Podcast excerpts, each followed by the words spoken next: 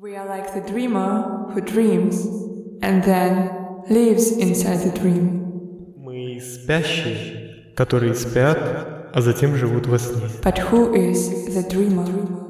Is the dreamer, the dreamer, the dreamer.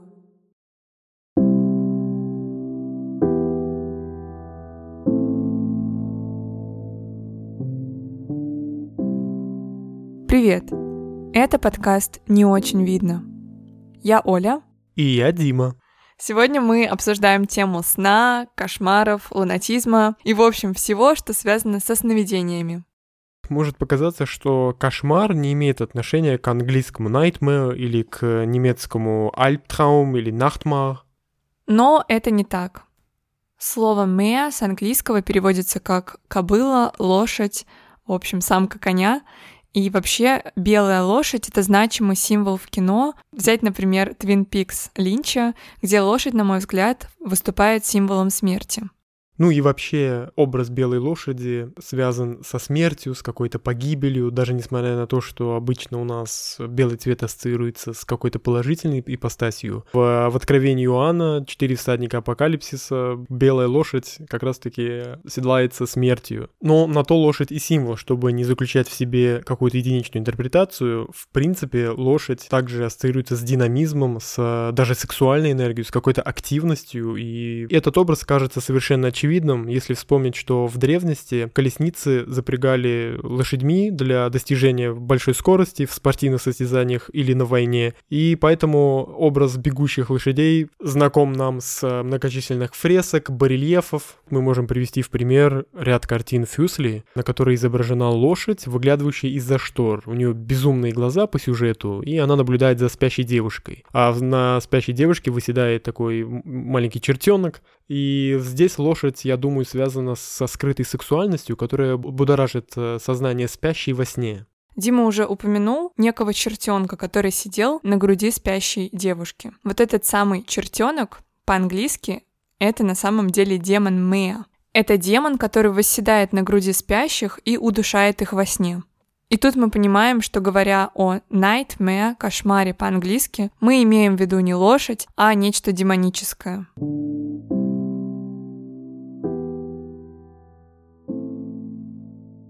Кошмар, простите за мой французский, так и переводится, собственно, как кошмар. И происходит от соединения двух слов «куши» — давить и «мэ» — ночное привидение. Каково было мое удивление, когда я узнала, что кошмар, русское слово кошмар, происходит от французского. И вдобавок мы узнаем, что Мара и в европейской, и в славянской, и в скандинавской, и вообще в куче других мифологий это злобное существо, которое сидит на груди людей во время сна, вызывает кошмары. В общем, это что-то демоническое во всех народах, ассоциирующееся со смертью. Тут вспоминается также Мора из книг Тува Янсен о мумитролях, которая вселяла ужас в жителей долины и, в принципе, олицетворяла смерть. Вообще от корня «мар» или «мор» произошло множество русских слов, таких как «обморок», «мороз», глаголы «морить». Все это так или иначе связано с тем, что что-то испускает дух или теряет сознание. Даже такое слово, как «мороз», также относится к смерти, потому что зимой в холод гибнет не только природа, но и погибает, в принципе, вся живность. И я думаю, что Дед Мороз изначально был вовсе не положительным персонажем, который зимой приносит детям подарки. Такие слова, как умора, уморить, несмотря на то, что они связаны с юмором, также, в принципе, обозначают смерть.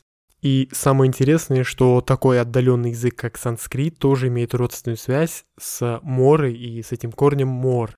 На санскрите смерть значит мритию, что также соотносится и с латинской смертью. Вспомнить, к примеру, известное крылатое выражение «memento mori». Правда, здесь имеет место быть глагол «умирать». Еще тут можно вспомнить слово «море», несмотря на то, что его этимология достаточно спорна. Но, на мой взгляд, оно также восходит к слову «смерть», потому что эта бурная стихия могла уносить в древности очень много жизней моряков, которые пытались ее обуздать. И не всегда это синее лазурное полотно, которое восхвалялось в стихах поэтов, или, как пел Муслим Магомаев, «О, море, море в синей вечности», а, было тихим, спокойным и, в принципе, было пространством для промысла вроде того же рыболовства. Наши догадки нам казались спорными, потому что мы нашли информацию о том, что русское слово «море» восходит к праиндоевропейскому море, первоначальным значением которого, видимо, было «стоячая вода». Нам показалось, что это никак не связано со смертью, но потом мы нашли слово «marsh», что с английского переводится как «болото». Но болото засасывает и, в принципе, может тоже ассоциироваться со смертью. И тут мы снова встречаемся с двумя корнями «мор» и «мар».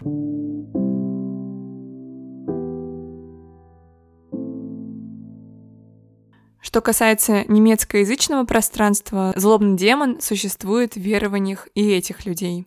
В немецком языке есть два слова «der Nachtma» и «der Albtraum». Слово «der Albtraum» сейчас используется для обозначения кошмаров намного чаще.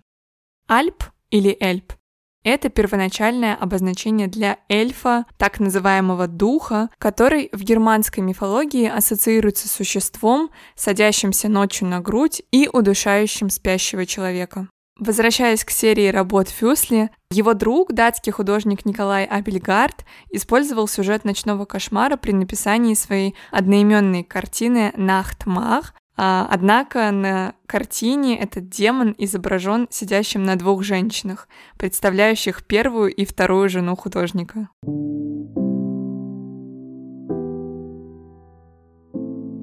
Но, естественно, злые духи, которые любят восседать на груди мирно спящих людей, встречаются не только в европейской или славянской мифологии. Также и в тюркской культуре можно встретить аналогов этих духов, которых называют басти. И кошмар, который они вызывают, называют словом «карабасан».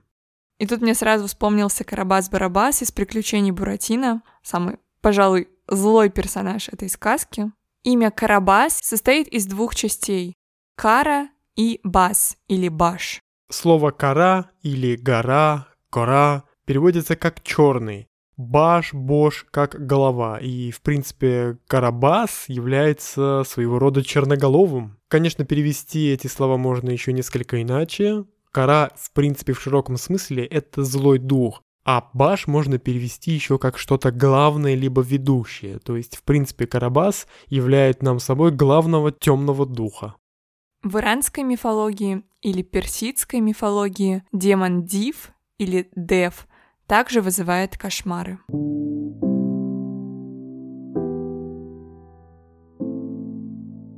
Я думаю, все изучающие такие иностранные языки, как английский и немецкий, недоумевали, почему в немецком и английском слова «мечта» и «сон» совпадают, а в русском нет. Но на самом деле и в русском языке есть такое слово. Это слово «греза». Оно обозначает как и плод нашего воображения, то, о чем мы мечтаем, так и то, что нам привиделось во сне. Ну а слово dream германского происхождения, оно относится к датскому drum, и, соответственно, отсюда произошли английское слово dream и немецкое слово der Traum.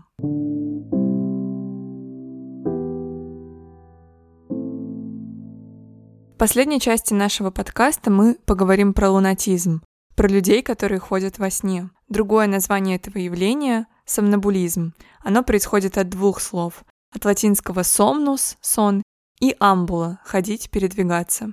Само слово лунатизм связано с позднелатинским lunaticus — безумный, от латинского луна. Этот термин связан с представлениями многих народов о том, что лунные циклы влияют на нашу психику. Недавно, перечитывая обожаемый мною рассказ Джерома Селлинджера «A Perfect Day for Banana Fish», или по-русски «Хорошо ловится рыбка-бананка», я заметила еще одно интересное слово. Это, собственно, слово «moon», которое обозначает не только луну на небе, но также лунку на ногте. Медицинское название лунки на ногте — это лунула. Внешне действительно напоминает месяц, и, я думаю, так ассоциативным путем образовалось слово «лунула».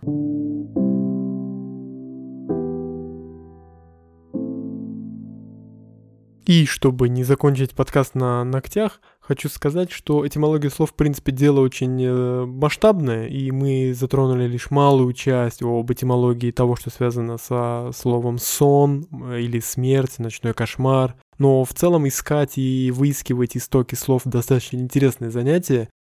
На этом мы завершаем первый выпуск нашего подкаста. Не забывайте оставлять нам отзывы и рассказывать о нашем подкасте друзьям. И в целом желаем удачи. До новых встреч!